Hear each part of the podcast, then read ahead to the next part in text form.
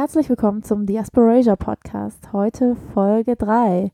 Wir sprechen über Cutie Asians. Erstens, weil wir super cute sind. Und Cutie, also QT, Queer Trans Asians. Dieser Monat ist nämlich Pride Month. Deswegen dachten wir uns, sprechen wir mal darüber. Und ich habe vor ein paar Tagen gesehen, dass der Podcast Rise and Shine auch eine Folge gemacht hat zu Queer Asians. Und im ersten Moment dachte ich so, oh nein, jetzt können wir das nicht auch machen. Aber dann dachte ich so, nee, voll, voll der Quatsch. Wir haben ja sehr viel zu, also wir haben alle andere Geschichten, auch wenn wir uns vielleicht in einem ähnlichen Spektrum identifizieren, ähm, haben wir andere Geschichten und wir wollen ja auch ein, zu einer Diversität von Geschichten beitragen. Deswegen machen wir das Thema jetzt trotzdem. Mhm. Genau, vielleicht wollen wir vorher noch ein paar Sachen dazu sagen, was in der letzten Woche gelaufen ist. Irgendwie uns bei SupporterInnen bedanken. Äh, genau, also SupporterInnen, wir haben ein bisschen Geld gespendet bekommen auf Patreon. Wir haben jetzt ein neues Mikrofon, mhm. was voll die Erleichterung ist, weil das war echt immer richtig schlimm ähm, für mich zum Schneiden gewesen, weil alles immer so schief gegangen ist und war auch einfach super arbeitsaufwendig. Jetzt haben wir das neue Mikrofon angeschlossen und gleich wieder Technikprobleme gehabt, weil irgendwie das Mikrofon anscheinend so gut ist, dass mein Laptop damit nicht klarkommt, der uralt ist. Wir haben beide nur so uralte Laptops und da ist gerade das Programm die ganze Zeit abgestürzt. Deswegen haben wir ungefähr zwei Stunden damit verbracht, Techniksachen hinzubekommen. Hoffentlich funktioniert das jetzt das alles, ohne dass es gleich abstürzt und dann alles weg ist. Das wäre richtig dramatisch. ja. Auch nicht gut für die Laune. Ansonsten haben wir super viele Nachrichten von euch bekommen, die echt voll süß sind, voll, ja, uns das Herz erwärmen lassen hat. Ähm, mhm. Also sehr viele Nachrichten von Leuten, die sich darüber gefreut haben, dass wir diesen Podcast machen, die sich darin wiedergefunden haben. Unterstützung von weißen Allies. Leider auch ein bisschen Hate aber damit muss man rechnen von Trolls. Ganz ja. komische Sachen. Aber wir wollen da, glaube ich, auch gar nicht so viel drüber reden, oder? Nee, ich weiß nicht. Ja, ich glaube, das passiert einfach immer mal. Aber umso schöner auch, wenn wir dann von euch quasi die Rückmeldung bekommen, ähm, wie wichtig das ist, dass wir diesen Podcast machen und dass wir motiviert dabei bleiben. Mhm. Genau, und für die, wir müssen für diejenigen, die gespendet haben, noch die Sachen rausschicken auch. Mhm, eine Person hat schon was bekommen. Patreon. Okay, dann die andere Person noch. Und genau, also ich glaube, weil das gerade so in der Anlaufphase ist oder in der ersten Phase quasi, dass wir ganz viele Sachen so äh, E-Mails und Patreon-Sachen und so auch uns erst mal irgendwie aneignen müssen. Von daher, wenn das nicht irgendwie sofort alles klappt, wir haben es auf jeden Fall auf dem Schirm. Ja, wir haben nämlich ja immer gesagt, dass wir eine E-Mail haben und dass ihr uns schreiben sollt. Und dann haben wir vergessen, unsere E-Mails zu checken und haben es erst gestern gemacht. Sorry. Aber danke für eure E-Mails. Wir schreiben euch auf jeden Fall auch noch zurück. Morgen. Ja, machst du das? Ja, ich, ich mach das. Okay. Aber ähm, ja, zurück zum Thema. Wir haben ja in Folge 0, als wir uns vorgestellt haben, auch gesagt, dass wir beide uns als queer identifizieren. Ich dachte, wir können ja erstmal ein bisschen was darüber erzählen, was queer für uns bedeutet. Mhm. Soll ich anfangen? Mhm. Genau, queer ist für mich eine Bezeichnung, also vielleicht so auf emotionaler Ebene, was mich voll befreien konnte. So, ich hatte so ein, als ich rausgefunden habe, irgendwie was queer ist, irgendwie außerhalb von einer heteronormativen, heterosexuellen ähm, also eine Bezeichnung dafür zu haben, dass ich mich da nicht wiederfinden kann, dass ich mich auch konsequent ähm, aktiv befreien kann, indem ich mich verweigere. Ähm, also beziehungsweise so, ja, verweigern ist vielleicht schw schwierig gesagt in so einer Welt, wo wir irgendwie so Zwangsheterosexualität und ähm, genau Gender, also, also unsere Geschlechtsidentität oder so. Ich mag das Wort Gender lieber, weil das für mich irgendwie mehr fasst. Ähm, genau, dass ich mich, dass ich zwar männlich sozialisiert bin und das mein ganzes Leben lang eingetrichtert bekommen habe, quasi, dass ich ein Junge zu sein habe als jüngerer Mensch oder dann irgendwie ein Mann oder immer wieder im Alltag auch, dass ich mich so, so und so verhalten muss, ähm, dass ich das halt nicht muss und mich davon befreien konnte, dass äh, sowohl irgendwie Begehren als auch äh, biologische, also sowas vermeintlich dann so biologisches Geschlecht ist oder sowas, ja, genau auch vielleicht nochmal tiefergreifend ins Thema gehen wird, ob das irgendwie existiert oder halt für mich irgendwie nicht auch. Mh, Körperlichkeiten und ja, mich außerhalb von männlich und weiblich zu definieren, ähm, manchmal vielleicht auch mit einer männlichen, also mich als männlich definiere und dass meine Identität, meine äh, Geschlechtsidentität und sexuelle Identität ähm, wandelbar und fluide ist und dass es auch okay so ist und dass ich nicht sein muss, wenn ich mich nicht danach fühle oder so und mich nicht da rein, also zwanghaft da rein begeben muss. Äh, ich glaube, das ist so ganz grob, was queer für mich heißt. Wie sieht es genau bei dir? Also mein Verständnis ist sehr ähnlich. Ähm, also ich mag sehr gerne, dass das so eine widerständige Kategorie ist und so eine politische Kategorie und auch so ein reclaimter Begriff, obwohl das für mich nicht ein Prozess des Reclaims war, weil im deutschsprachigen Kontext wirst du nicht als queer beschimpft. Mhm. Aber ich finde den Aspekt davon, dass das ein reclaimter Begriff ist, schon sehr gut. Also ich mag allgemein reclaimte Begriffe sehr gerne, sich einfach das zurückholen, Sachen, die eben als Schimpfwort ähm, benutzt wurden. Und ich finde, dass das ein sehr empowernder Prozess ist. Aber ich kann auch verstehen, wenn Leute das zu schwierig finden, weil es so emotional aufgeladen ist und mit so viel Trauma verbunden ist. Mm, aber dadurch, dass ich den Begriff eher aus so empowernden Kontexten nur kenne, also so aus Literatur oder Film oder so Social Media Kram, ist das ein Begriff, der für mich einfach nur empowernd ist und wo es für mich nicht so eine emotionale negative Konnotation gibt. Und ich mag auch, dass es eben so ein sehr freier, grenzenloser Begriff ist. Am Anfang war es ein bisschen schwierig für mich, mich als queer zu identifizieren, weil ich zuerst, zuerst ging es bei mir hauptsächlich um sexuelle Orientierung, wo ich dann mich an den Begriff queer herangetastet habe und wo mir dann Leute gesagt haben, so, nee, aber du bist doch nicht queer, weil sie queer als genderqueer nur verstanden haben und nicht queer als Überbegriff für das ganze LGBTIAQ-Spektrum. Ähm, und genau, deswegen war das am Anfang ein bisschen schwierig. Aber ich, ähm, das ist jetzt inzwischen mein Hauptbegriff, den ich eigentlich für mich benutze. Und ich finde das auch sehr gut und sehr befreiend, nicht in kleinere Kategorien gehen zu müssen. Ähm, und dann Leute auch so im Dunkeln da zu lassen. Also, dass sie dann einfach nicht genau Bescheid wissen, so ob ich irgendwie, ob sich das Queerness auf Gender bezieht, ob sich das Queerness auf sexuelle Orientierung bezieht oder auf beides oder auf alles Mögliche. Und das ist so ähnlich wie diese Wo kommst du her Frage. Und wo du dann einfach so Leute auch einfach, um, ja, einfach so im Ungewissen lassen kannst und wo ich das eigentlich auch gut finde, um nicht noch mehr in irgendwelche Kategorien und Schubladen reingesteckt zu werden, was ich ja eh schon äh, abbekomme, aber dass dann eben halt so Leute Probleme damit haben oder irritiert sind. Und ich mag auch diesen Aspekt von Fluidität, weil ich habe das Gefühl, so für meinen Coming-out-Prozess, so mir selbst gegenüber, gar nicht mal anderen Leuten gegenüber, ähm, auf jeden Fall sind da sehr viele Aspekte, die sich auch viel verändert haben über die Zeit und wo ich auch, ähm, wenn ich neue Konzepte gelernt habe, festgestellt habe, so, aha, okay, da finde ich mich wieder, da, da könnte ich auch noch irgendwie zupassen. Ähm, aber dass ich dann nicht jedes Mal verkünde, ich identifiziere mich jetzt als so und so. Und dann Leute sagen so, hä, änderst du das schon wieder? oder wie auch immer, ähm, sondern dass es etwas ist, was einfach für mich so ist und dass es irgendwie die Wahrheit für mich, für den Moment ist, wie ich mich fühle, wie ich mich identifiziere, aber dass ich das dann gleichzeitig nicht irgendwie so nach außen kommunizieren muss, sondern einfach den Begriff queer habe und dass das dann irgendwie alles abdeckt. Ja.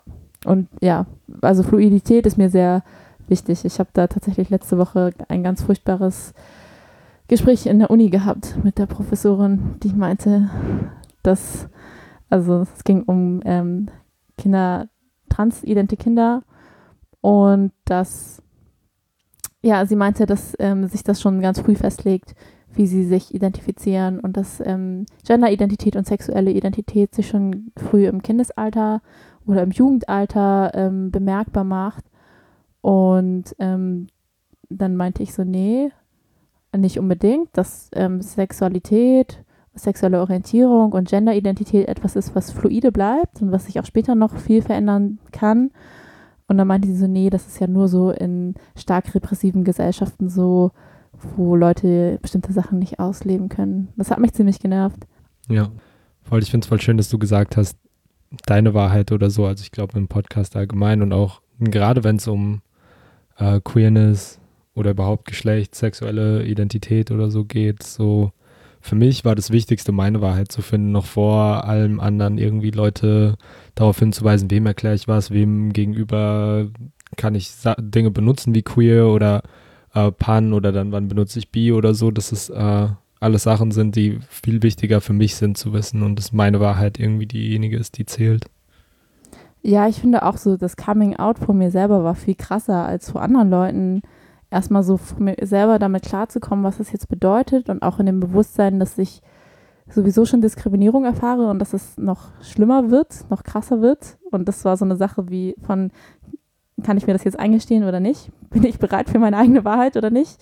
Ähm, und das fand ich war schon, also so Coming Out von mir selber war schon einfach so der krasseste Prozess. Ja, same. Auf jeden Fall. Was bei mir eine große Rolle gespielt hat, war, dass ich, also auch Kind, als Kind, äh, aufgewachsen mit Schwestern, so immer, also wenn es jetzt um Spielzeuge ging, welche Spiele gespielt wurden, was wir anziehen wollten oder was ich anziehen wollte, ähm, dass da sowieso immer kam irgendwie entweder schwul oder Baklar. Baklar können wir auch vielleicht eine Info oder vielleicht reicht es auch, wenn ich das sage, ist ähm, eine Geschlechtsidentität äh, auf den Philippinen ganz, ja, also sichtbar und ähm, noch lange, lange bevor ich irgendwie mit Queerness, Gender Queerness, Gender Nonconforming äh, Identitäten oder mich damit auseinandergesetzt habe hier in dem Kontext, ähm, war das, ist es auf den Philippinen schon, also war Bakla damals so auch so als, also quasi wurde ich damit geneckt oder so, dass ich das war und ich habe dann nicht verstanden, was es ist, weil es war nicht das Wort für schwul und ich habe ge ständig gefragt, ob das mit schwul zu übersetzen ist. Die waren so, nee, nicht nur schwul, aber es, also auch meine Familie hat sich dann ganz schwer getan, das zu erklären. Ähm, genau, dass da, wo, worauf ich hinaus wollte, ist, dass da so ein Gegenwehr direkt kam, so, nee, ich bin ein richtiger Junge, nee, ich mag Fußball und Zeug. Ähm, das ist dann vor mir selbst so dieses, ich habe es immer wieder nach außen gesagt, ich habe es mir immer wieder selbst eingeprügelt, dass es nicht so ist.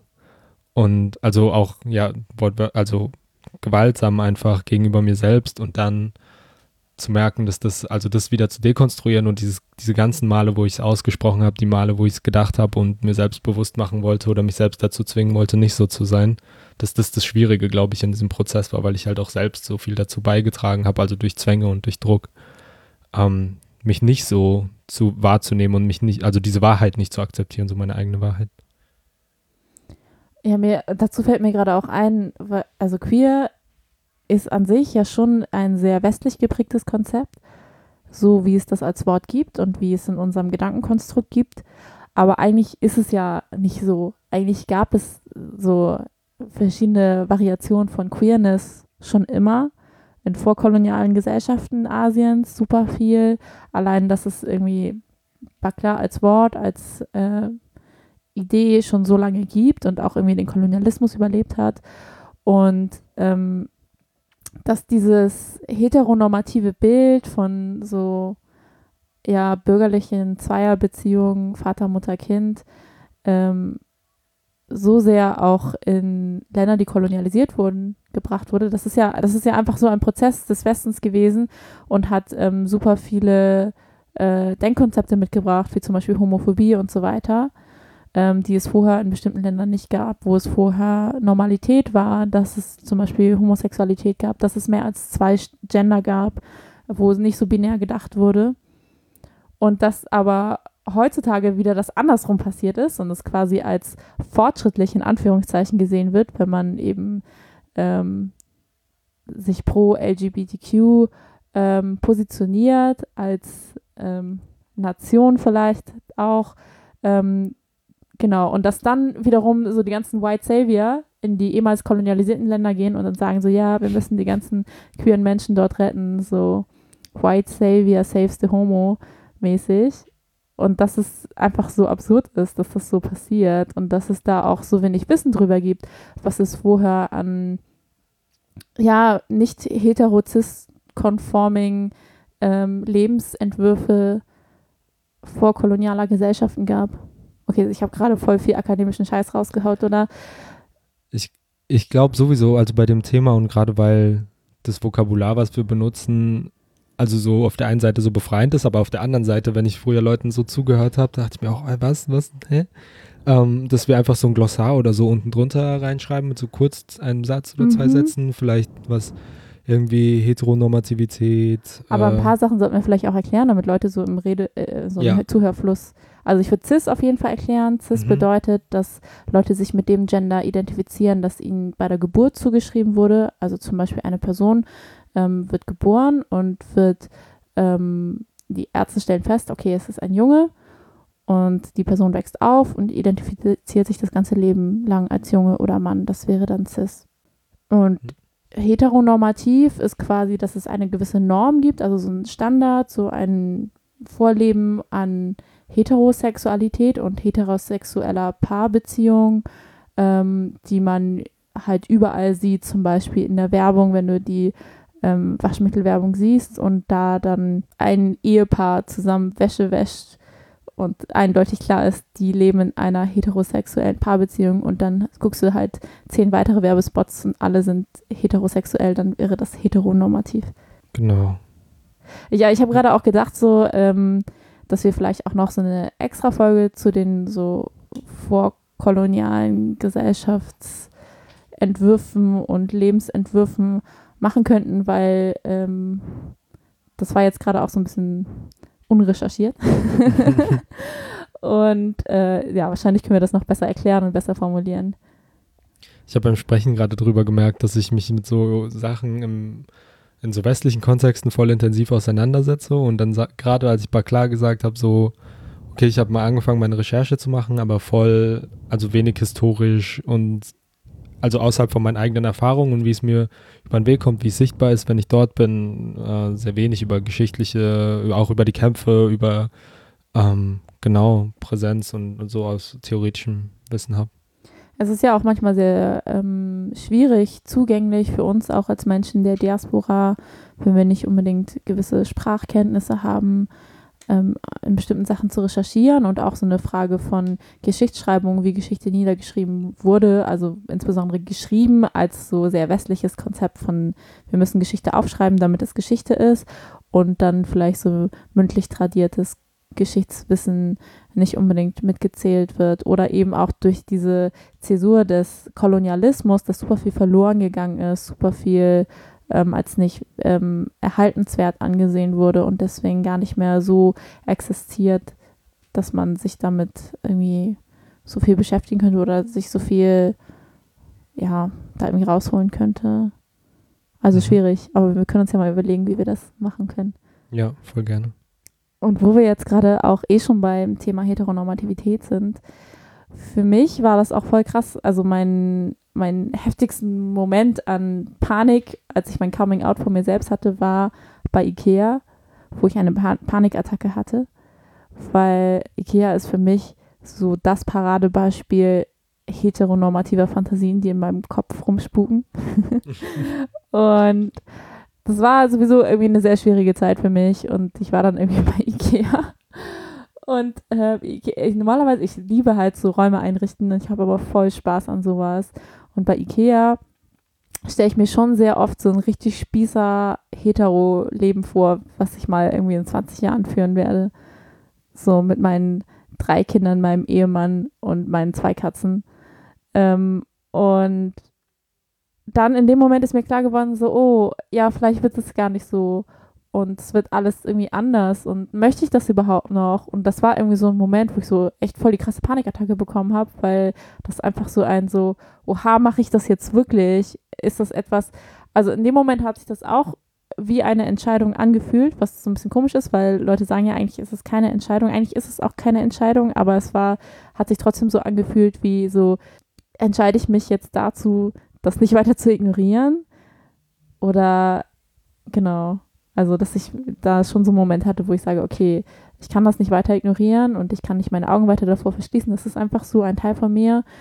Und ähm, das wirft noch sehr viel um. Also diese ganzen ja, spießigen Lebensentwürfe, die ich irgendwann mal, keine Ahnung, als Teenie gemacht habe, wo ich dachte, so mit so und so vielen Jahren möchte ich verheiratet sein, mit so und so vielen Jahren möchte ich Kinder haben, ähm, wo ich jetzt denke, so, äh, heiraten, weiß ja nicht.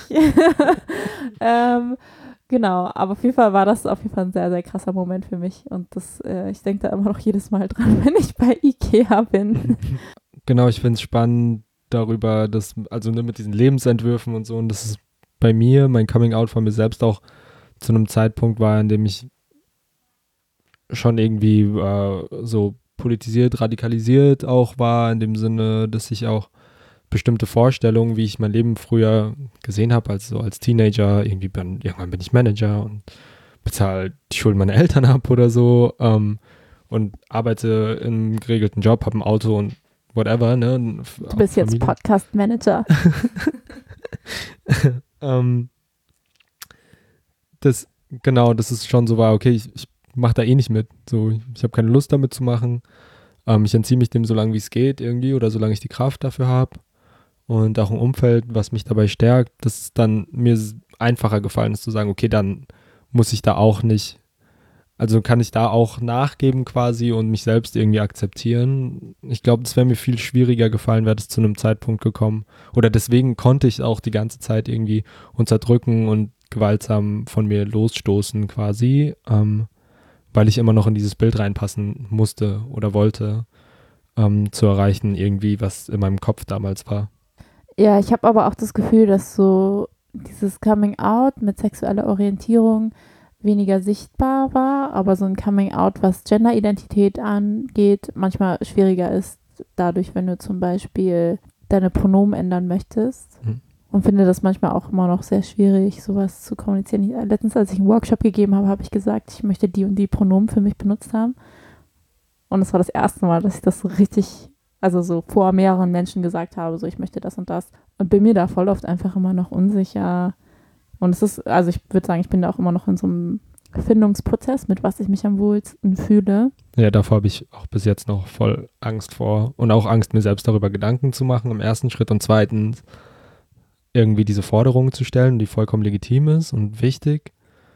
Ähm, aber weil ich mir dann denke, ich, das ist so ein persönliches Versagen dann und zu dem Zeitpunkt, also wenn äh, Menschen mich irgendwie als so und so lesen, so und so ansprechen, also irgendwie als hetero lesen, ähm, dass ich Angst habe, auch was zu sagen oder weil, weil sich das dann anfühlt, wenn Leute das dann falsch machen, dann müsste es einen Konflikt geben, dann könnte es irgendwas äh, geben, eine Situation entstehen, die mich dann irgendwie noch mehr Gewalt aussetzt, als wenn ich das jetzt einfach aushalte und nichts mache oder so. Und ich glaube deswegen, gerade wenn es um Pronomen geht, denke ich mir so, okay, ich, ich weiß nicht, meistens kann ich es nicht ansprechen, weil ich mich noch nicht traue oder so, aber genau, das ist irgendwie ein Prozess, der, dem ich mir langsam sicherer werde. Aber ich glaube, ich mache das nämlich voll viel, wenn Leute über dich sprechen, dass ich äh, andere Leute korrigiere, wenn sie falsche Pronomen bei dir verwenden. Und ich mache das, glaube ich, voll gerne, dadurch, dass ich äh, mich damit selber auch bestärke oder sowas. Mhm. Das ist tatsächlich, weil wir zu Hause viel Englisch sprechen, ist es super nice, dass ich passende Pronomen verwenden kann, irgendwie, die es im Deutschen halt nicht gibt oder so für dich. Mhm. Und sonst kennen wir eigentlich nur so coole Leute. Zusammen habe ich das Gefühl, dass ich noch nie wahrgenommen habe das falsche Pronomen benutzt wurde. Ich muss gerade nochmal zurückgehen und überlegen die ganze Zeit. Aber ja. Aber eine Sache, die ich gerade auch noch gedacht habe, als du meintest, ähm, als hetero gelesen werden, ist es bei dir auch so, dass du dadurch, dass du eine Person of Color bist, immer automatisch als hetero gelesen wirst? Also, das ist irgendwie auch egal, wie, keine Ahnung, queer man performt, mhm. dass einfach so diese Annahme trotzdem immer sofort da ist, weil irgendwie weil Queerness in Köpfen von Menschen etwas ist, was hauptsächlich für weiße Menschen da ist, dadurch auch, dass eben es irgendwie so an queerer POC-Repräsentation fehlt. Mhm. Ähm, jetzt auf jeden Fall so, aber ich habe mein, also Körperlichkeit und äußeres Erscheinungsbild in den letzten Jahren krass verändert auch irgendwie. Ich hatte äh, sehr lange Haare und ähm, habe keine Haare im Gesicht gehabt oder so und dann immer Nagellack und am Wochenende auch hin und wieder so Lippenstift oder so, das schon auch oft so war, so, hey, bist du, also oft so, hey, bist du Mann oder Frau? Oder dann auch direkt so äh, irgendwie als queer oder dann als schwul gelesen wurde oder so. Das ist jetzt gar nicht mehr, also gar, gar kein Thema irgendwie und ich weiß nicht, ich, das ist noch zu kurz, um mir bewusst darüber Gedanken zu machen, inwiefern das mit meiner, mit meinem POC-Sein zu tun hat, aber ich bin mir sicher, weil ja leider irgendwie alles damit zu tun hat in so einer äh, mehrheitsweißen, weiß dominierten Gesellschaft, dass das äh, ja ein Punkt ist. Und auf der anderen Seite, so war ich ja eh mein ganzes Leben so Alien oder so oder immer irgendwie komisch und irgendwie nicht einzuordnen, nicht irgendwie zu betiteln oder habe so ganz viel Irritation hervorgerufen bei Menschen. Und ähm, dass ich mir immer denke, okay, auch queere Identität macht es jetzt nicht schlimmer oder macht es jetzt nicht anders, weil ich sowieso immer komisch war für die.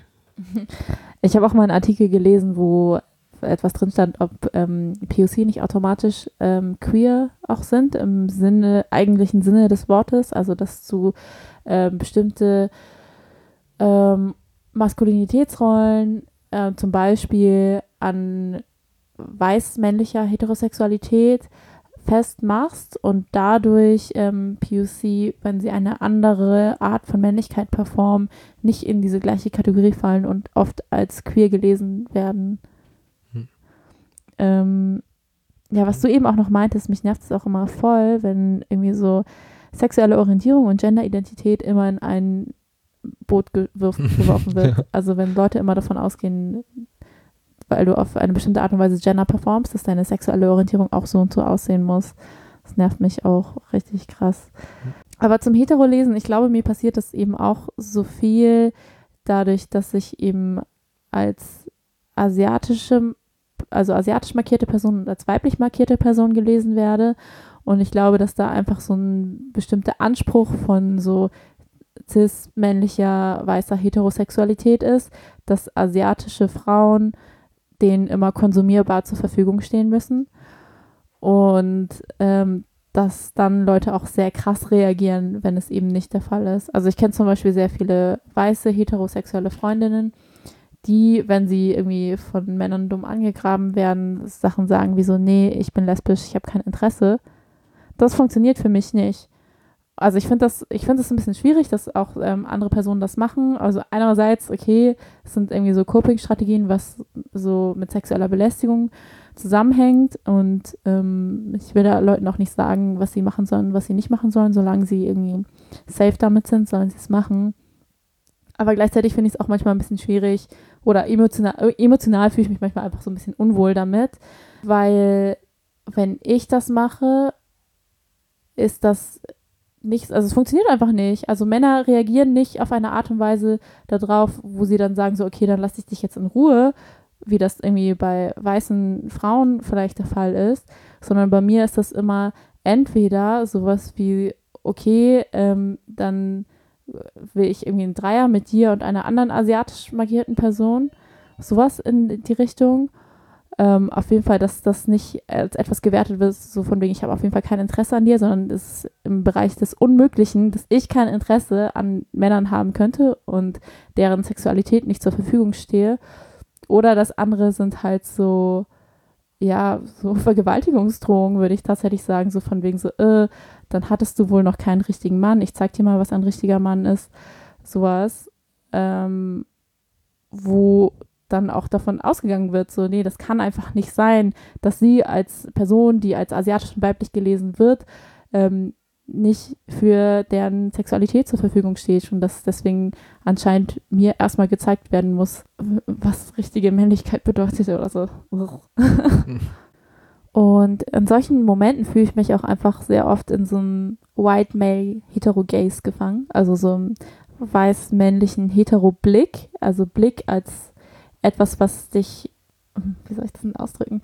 Also was dich irgendwie gefangen hält, was dich irgendwie fixiert, was dich zu einem Objekt macht. Und wo ich dann vor allem, wenn ich mich gerade nicht so fühle, als würde ich mich irgendwie weiblich identifizieren, voll die Probleme damit habe oder wo es mir dann auch voll oft schlecht damit geht, weil ich das Gefühl habe, dass mir damit signalisiert wird, dass ich nichts anderes bin als eine Frau für die und ein ähm, Objekt sexueller Begierde und auch einfach in dieser Kombination mit einer Rassifizierung, dass, ja, dass ich einfach nur das bin, was die wollen, was ich bin und auch immer im Kontext zu ihnen und ich dann einfach so eine so einen großen Unterschied dazu sehe, wie ich mich gerade selber fühle oder wie ich sein möchte und wie ich wahrgenommen werde und das einfach etwas ist, wo was irgendwie sehr schmerzhaft ist. Also ich weiß gar nicht, ob Leute das verstehen können, wenn Personen solche Erfahrungen nicht machen, aber einfach diese Selbstwahrnehmung und Außenwahrnehmung, wenn die sich so krass voneinander unterscheidet, ist das einfach so ein, so ein Prozess, der einen psychisch nicht gut tut und einen voll fertig macht. Wir haben ja in der letzten Folge auch drüber gesprochen, wie alles gemessen wird an Whiteness und alles äh, gemessen wird an, genau, und wir uns auch selbst irgendwie so, also ähm, erwischen, wie wir das dann schon wieder vor Whiteness rechtfertigen müssen oder so. Und ich habe so ein ganz ähnliches Gefühl auch bei Queerness oder so, dass ich das immer festmachen muss daran, was irgendwie heterosexuelle Norm gerade ist oder was da auferlegt wird, wie ich äh, mich anziehe, worauf ich gerade Lust habe, kann ich das irgendwie vor mir selbst und nicht nur vor mir selbst rechtfertigen. So, die Frage stellt sich gar nicht, sondern es stellt sich immer als erstes die Frage, egal was ich, egal was ich mache in meinem Leben, ob ich das vor, also wenn es um Queerness geht, ob ich das vor, vor so einer heterosexuellen Mehrheitsgesellschaft vermeint, also ne, so einer Zwangsheterosexualität oder so rechtfertigen kann und wie ich damit in meinem Alltag klarkomme. Ich merke das schon auch krass, wie, wie, wie viel wohler ich mich persönlich fühle, wenn ich Dinge trage wie Lippenstift oder Nagellack und wie viel safer ich mich fühle, wenn ich es nicht trage. Mm, voll.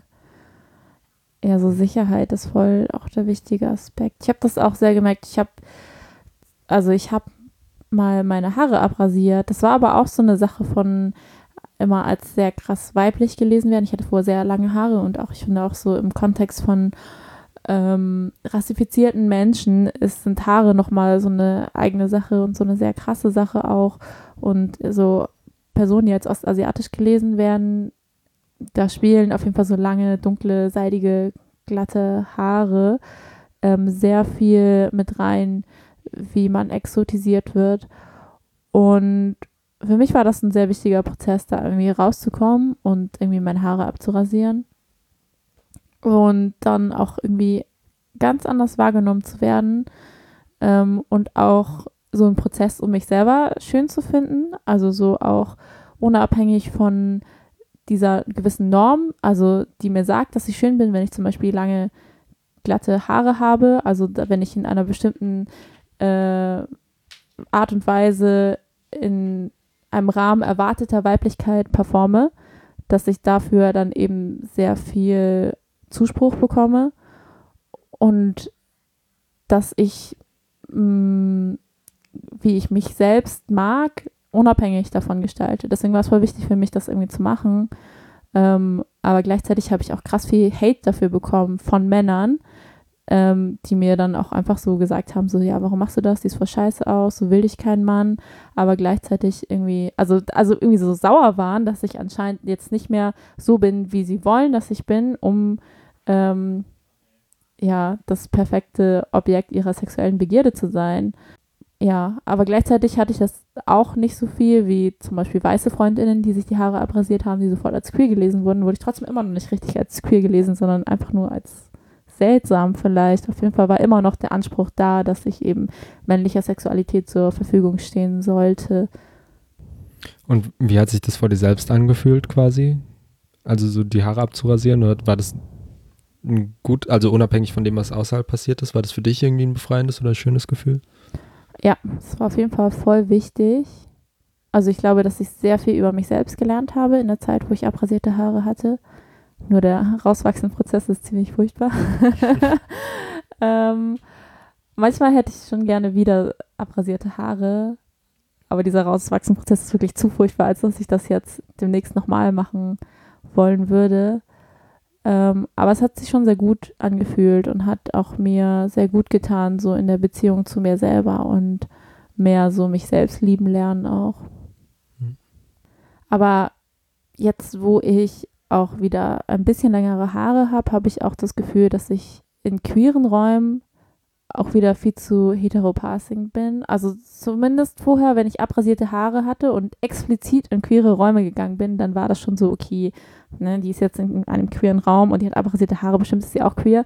Aber jetzt, wo ich wieder längere Haare habe, falle ich schon wieder in diese Kategorie von ähm, sehr starker Feminität, die mir zugeschrieben wird und dass in queeren Räumen ich dann häufig auch eher als Ally gesehen werde, als selber als queere Person, einfach aufgrund meinem POC sein und dass irgendwie man als POC voll oft nicht als queer eingeordnet wird von weißen Personen und dass ich deswegen halt voll oft auch nicht in weiße queere Räume gehe. Also ich liebe queere Off-Color-Räume, wunderschön, meine liebsten Räume. Aber weiße queere Räume sind halt echt schwierig für mich, vor allem weil dann auch voll oft solche Sachen kommen wie so, ja, in deinem Land musst du es ja richtig schwer haben, wenn du dich so und so identifizierst. Und denkst du, ja, Deutschland ist ne, schon schwierig und scheiße. Oder keine Ahnung, wo ich dann auch denke, so ja, in meinem Land, in Anführungszeichen, wurde Ehe für alle vor Deutschland legalisiert, als erstes Land in Asien. So, jetzt kommt mir nicht mit sowas. Das ist Bullshit.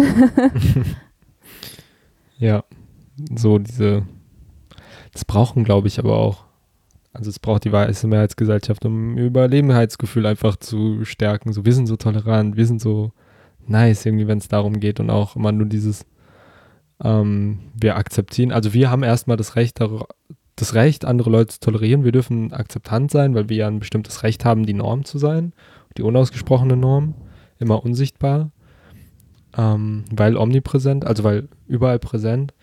Und dann dieses, okay, wir helfen anderen Menschen und wir sind so solidarisch mit anderen Leuten, auch voll oft nur dieses Selbstbestätigung, die Selbstbestätigung der eigenen progressiven Identität ist.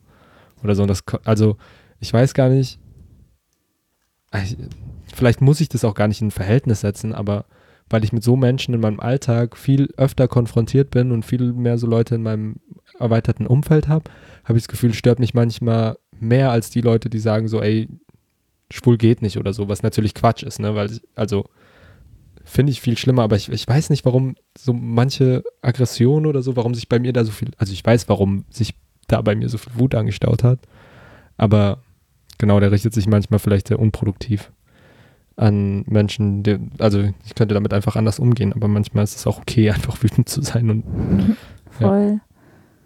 Ja, ja ich habe das aber auch also ich habe einige solche Erfahrungen gemacht, wo du dann irgendwie so in queeren Spaces sind und dann die weißen Personen sich dann alle vorher so darüber abgefuckt haben, wie scheiße alles ist in dieser heteronormativen Gesellschaft in Deutschland und dann äh, setzt sich auf einmal so der Fokus auf mich und alle so, oh nein, bei dir ist es ja bestimmt richtig schlimm und ja, ne, in Deutschland ist schon besser und auf einmal ist Deutschland toll.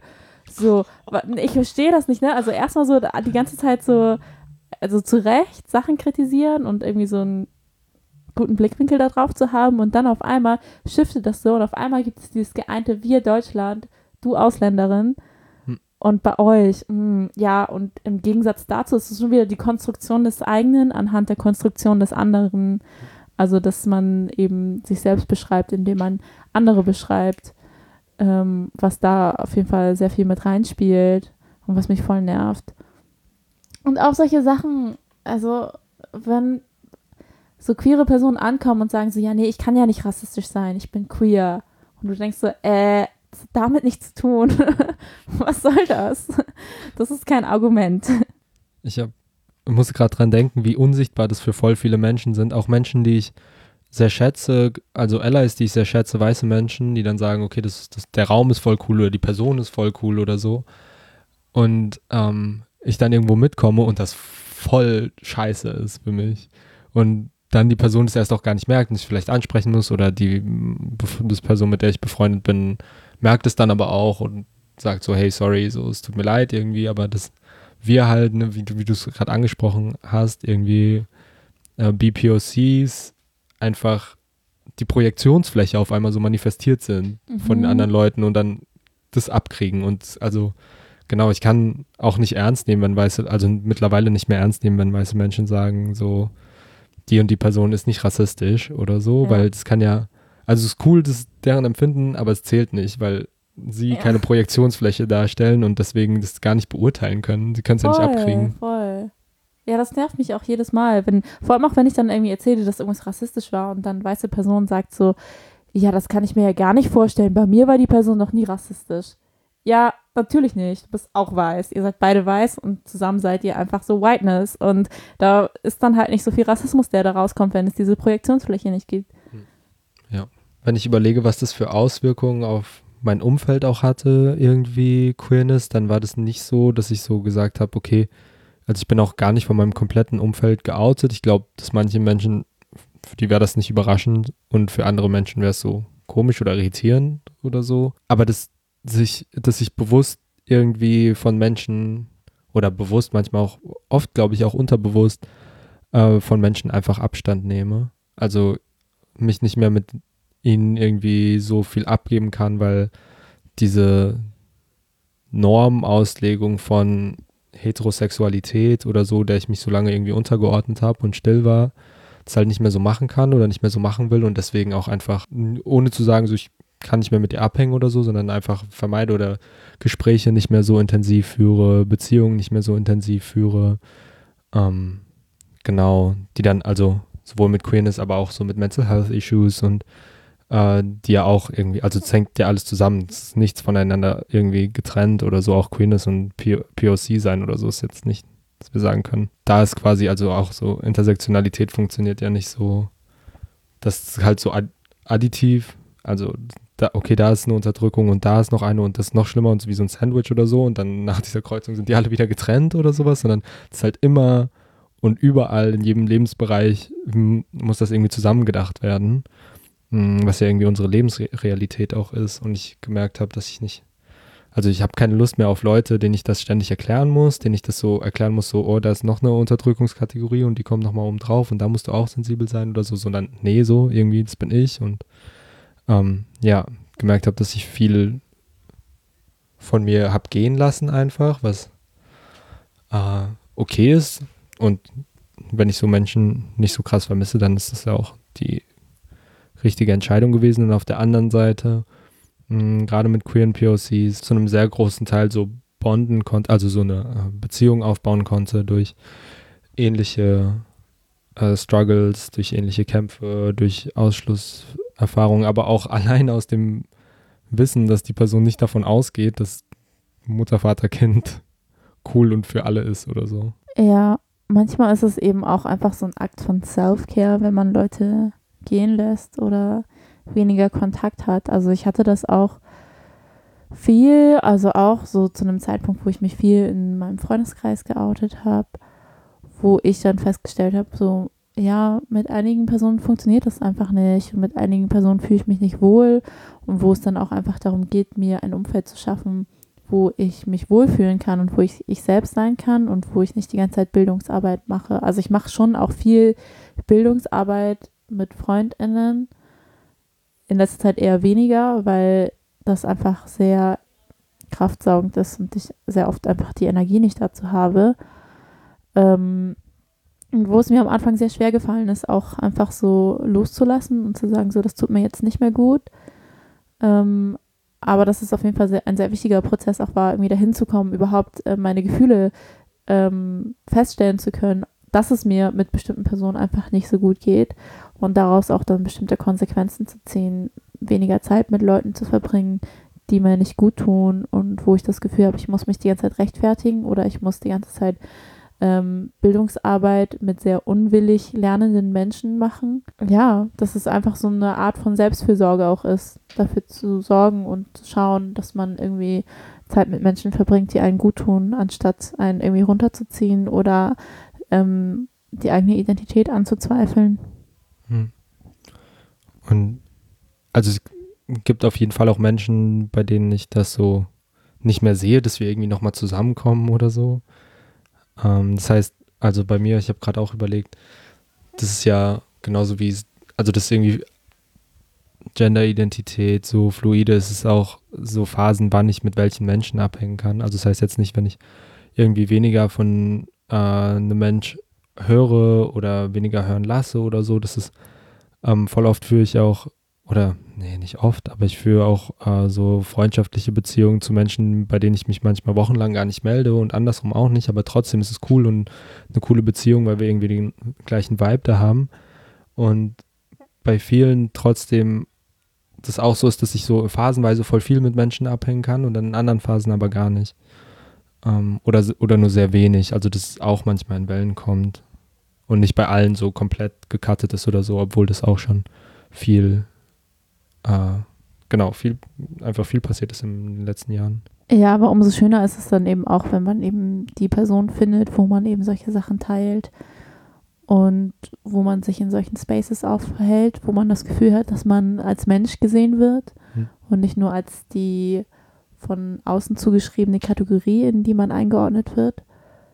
Und allein das ist schon super heilsam. Also so einfach auch so die Bestätigung und so Validation ähm, zu bekommen und einfach sich freier zu fühlen. Oder es fällt einem wirklich so ein bisschen so eine Last auch einfach ab, ähm, auf bestimmte Sachen zu achten, nicht irgendwie Gewalt ausgesetzt zu sein, wenn man davon ausgeht, dass man mit Menschen Zeit verbringt, ähm, die sensibilisiert sind, du, du, dadurch auch, dass sie eben diese Erfahrung auch machen und dass man mehr Möglichkeiten hat, auch auszuprobieren, wie man weitermachen möchte oder wie, wie so auch andere Identitätskategorien aussehen könnten, wo man voneinander lernen kann und ähm, auch rausfinden kann, wo man Sachen teilt, wo man Sachen vielleicht nicht teilt, was es noch für Möglichkeiten gibt.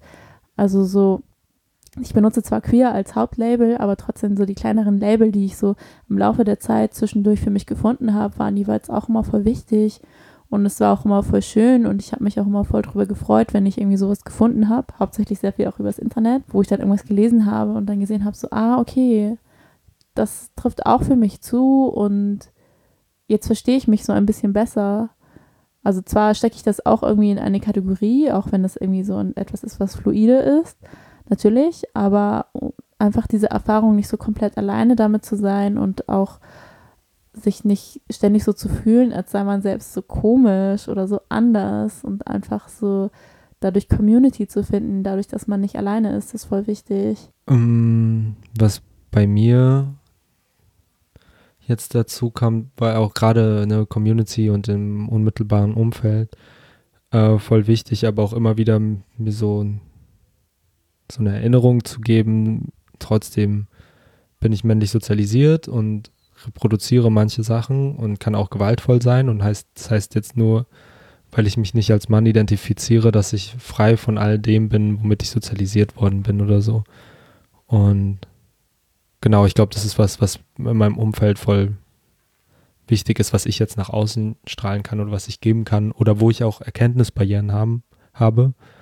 Und äh, ich voll froh bin, wenn Menschen, also ich erwarte das von keinem, es ist nicht die Arbeit der Betroffenen, das zu machen, aber ich auch froh bin, Menschen in meinem Umfeld zu haben, die sich Zeit nehmen, Bildungsarbeit für mich zu machen oder so. Das ist voll, ja, wie du oder so. Das ist schon, äh, genau. Ich bin immer so, ich, ich schätze es immer unglaublich, wenn Menschen das machen, weil ich das selbst mit sehr, sehr wenigen Menschen nur machen kann und sehr oft einfach leise bin und nichts sage und mir denke so, nee, kann ich gerade nicht. Deswegen, ja, schätze ich das immer. Aber mit manchen Menschen ist es ja auch einfacher, das zu machen, als mit anderen. Also zum Beispiel bei dir hätte ich überhaupt keine Probleme, irgendwas zu sagen. Vor allem, ich weiß, ich müsste ja nicht mal die Bildungsarbeit machen. Wenn, solltest du irgendwas machen, was irgendwie nicht cool wäre, würde ich dir das sagen. Du würdest sofort selber checken, warum und so weiter. Ich müsste ja nicht mal wirklich ähm, richtig Bildungsarbeit machen, dass ich dir jetzt irgendwie so zwei Stunden lang irgendwas erkläre. Ja, also genau, aber es ist ja trotzdem allein das anzusprechen und zu sagen, hey, so ist uncool, ist ja trotzdem, also auch, empfinde ich schon auch als Bildungsarbeit, weil das ja, mhm. also ich greife damit ja schon auf Wissen von Betroffenheiten, ich greife auf Wissen von Betroffenheiten zu, die ich selbst nicht habe und deswegen ist ja schon auch, dass dieses Wissen mich ja irgendwie bildet und dazu, also die Arbeit muss ich selbst machen, so die Arbeit, die dahinter steckt, mir das Wissen anzueignen und aber auch bewusst und verantwortungsvoll damit umzugehen und nicht dieses Wissen zu nehmen und dann zu sagen, boah, ich habe so gecheckt und schließe am Ende die mhm. anderen, die Leute aus, irgendwie um die es gehen sollte. Aber vielleicht auch so für Allies, die gerade zuhören. Ich glaube, es ist, es spielt auch schon sehr viel eine Rolle, wie ihr bei der ersten Situation, wo ihr ein Call-out bekommt, reagiert, ob Personen euch weiterhin auf Sachen hinweisen würden und Bildungsarbeit machen würden. Wenn ich sehr schlechte Erfahrungen mit einer Person gemacht habe, wenn ich etwas angesprochen habe, dann ziehe ich mich meistens zurück und mache das nicht nochmal und nochmal und nochmal. Also manchmal mache ich schon mehrere Versuche, aber meistens denke ich so, ey, ich habe diese Energie nicht, da auch stundenlang diese Diskussion zu führen. Und dann wiederum gibt es Leute, die super offen dafür sind und ähm, das mit sehr viel Dankbarkeit annehmen und dann eben diesen Reflexionsprozess weiterführen, wo du halt Sachen ansprichst, ansprichst und dann aber nicht jetzt wirklich einen zwei Stunden Vortrag drüber halten musst ich habe gerade in der Anfangszeit oder obwohl das kommt mir auch immer wieder und wir haben schon mal irgendwie so drüber gesprochen, wie es ist, ähm, wie es wäre quasi das nicht zu wissen und nicht ständig aware und mhm. achtsam zu sein. Ja.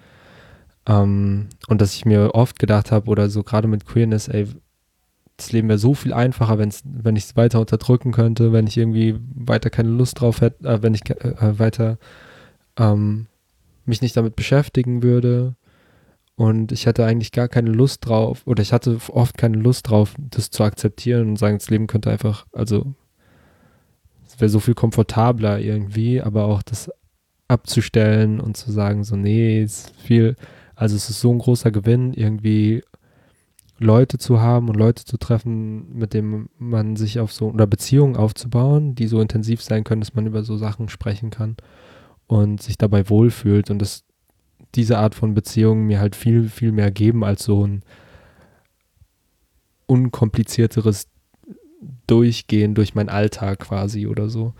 Ähm, genau, dass dieser Verlust, dass ich das nicht als Verlust empfinde, dass ich mit manchen Menschen nicht abhängen kann, dass manche Spaces für mich nicht so sicher sind, also manche Räume nicht so sicher sind für mich, sondern dass ich das eher als Gewinn, die Räume, die ich dann habe und die Personen und die Beziehungen, die ich führe, ähm, also viel mehr als Gewinn wahrnehme, als dass es so mir eine Bürde ist oder so, dass ich äh, mir darüber bewusst sein bin, wer ich bin. Mhm. Voll schön. ähm, ja, es ist ja Pride Month und ich finde es eigentlich voll wichtig, das auch zu zelebrieren und auch eben mit Pride, also mit Stolz auch dazu zu stehen und auch die Möglichkeit zu haben, zu sagen, so, hey, das bin ich und ich mag mich so, wie ich bin, auch wenn mir das von so vielen Seiten abgesprochen wird von außen. Und genau, stolz darauf zu sein, wie weit man gekommen ist, stolz darauf, ähm, durch wie viele Struggles man gegangen ist, durch wie, wie viele Struggles man immer noch geht und auch gehen wird in Zukunft und auch ähm, ja, an alle Personen, die quasi nicht geoutet sind. Also, dass es auch voll wichtig ist, das anzuerkennen, wie schwierig das ist für viele Personen, dass viele Personen es nicht können und dass das dadurch nicht weniger wert ist. Und dass, genau, dass Pride ja schon so eine Zeit ist, wo es viel nach außen getragen wird und dass es eine Zeit ist, die voll schwierig ist für Leute, die es nicht machen können. Für mich war das immer sehr schwierig. Ähm, genau, also auf jeden Fall. Ich bin, also ich habe schon das Gefühl, diesen Monat beschäftige ich mich schon sehr, sehr viel damit auch. Einfach dadurch, dass medial so viel zu diesem Thema da ist und ich denke auch sehr viel an mich selber zurück zu bestimmten Zeiten und würde sehr gerne manchmal so mit mir selber reden. Damals. ähm, ja, und auch einfach so so, keine Ahnung, Liebe zu geben und zu sagen, es ist okay. Mhm. Und es geht vorwärts, es geht voran und Situationen sind schwierig, aber es werden auch immer Wege gefunden, aus schwierigen Situationen rauszukommen. Und es gibt auch so viele Menschen, die einen unterstützen würden und Netzwerke, die einen unterstützen können, Freundeskreise, die einen unterstützen können. Und wenn es nicht der jetzige Freundeskreis ist, dann wird es der nächste sein. Auch wenn es schwierig ist. Hm. Weil wir über Pride Month sprechen, habe ich überlegt, ob wir nicht was zur Geschichte irgendwie, also ah, warum feiern Menschen Pride? Ja, und auch so mit Christopher Street und mhm. ähm, was so schwarze Menschen und Personen of Color für eine Rolle da drin spielen. möchtest du das machen? Hm. Ähm, ja, Pride geht auf die Stonewall Riots zurück in den Staaten, also in den Vereinigten, also in den USA. Ähm, wurde der Geburtstag von Marsha P. Johnson gefeiert in einem Club oder in einer, in einer Bar, die äh, ähm, auch vorher sehr bekannt war als äh, vor allem Space für ähm, also sehr weiß und äh, gay, also schwul konnotiert war und Marsha P. Johnson war eine äh, schwarze Transfrau und Sexarbeiterin und ähm, unter anderem da, also dabei und sehr wichtig für die Geschichte von Pride und äh, den Rechten und den Kämpfen von queeren Menschen, äh, auch Silva Rivera, die dort dabei war und die beiden unter anderem gegen die Polizei bei der bei einer durch also bei einer Polizeiaktion Riots gestartet haben, nicht kooperiert haben, ähm, genau in Akt zivilen Ungehorsams ähm, rebelliert haben und so quasi drei Tage lang die Stonewall Riots ausgebrochen sind. Und äh, das war in der Christopher Street zum Namen Christopher Street Day. Ich hoffe, ich bin hier über richtig informiert. Ich hatte vorhin Mhm, doch. nämlich Also soweit ich weiß auch, sonst würde ich dich korrigieren. ja so so weit. Also Genau, deswegen so The First Gay Pride was a riot. ähm, also die, der erste Gay Pride war ein Aufstand quasi. Und es ist schon krass, wie kommerzialisiert Pride inzwischen gefeiert wird. Sehr viel. Ähm, genau, aber es gibt auch Alternativen zu der herkömmlichen Pride. Zum Beispiel nächsten Monat, im Juli, gibt es das Cutie BIPOC Festival. In Berlin ist das. Äh, im, glaube Mitte Juli, auf jeden Fall wird dafür noch Geld gesammelt. Wir würden dazu ähm, in der Infobox auch noch einen Link posten, wo wir eh schon bei Veranstaltungen sind. Ich mache noch für eine zweite Veranstaltung Werbung. Und zwar ist das eine Party, ähm, die heißt I Am Not Your Fortune Cookie. Das ist äh, eine Party, die entstanden ist als Gegenveranstaltung quasi aufgrund einer sehr sexistischen und rassistischen Partyveranstaltung in Berlin, wo ähm, Happy Ending hieß die, glaube ich. Ich weiß nicht, ob ich jetzt alles so richtig im Kopf habe. Auf jeden Fall ähm, ja sehr mit sehr proble problematischer Bildsprache ha haben die gearbeitet in der Bewerbung dieser Veranstaltung und haben sehr viele rassistische, sexistische Stereotype gegenüber asiatischen Frauen ähm, dort aufgefahren und haben es dann überhaupt nicht eingesehen, als sie dafür kritisiert wurden. Und deswegen gibt es eine Gegenveranstaltung, um da so ein bisschen Awareness zu raisen. also wo es darum geht, so ein bisschen darauf aufmerksam zu machen, was da passiert ist, wie problematisch das ist. Dafür wird gerade auch noch ähm, Geld gesammelt, um das durchführen zu können. Dazu würden wir auch den Link in die Infobox posten. Und sonst sowieso, ähm, wir haben sehr viele Sachen, die wir euch empfehlen wollen. Wir würden das jetzt gar nicht unbedingt alles hier auflisten. Also zum Thema ähm, Queer Asians. Ähm, wir würden jetzt die ganze Woche über ähm, sehr viele Sachen auf Facebook und Instagram posten.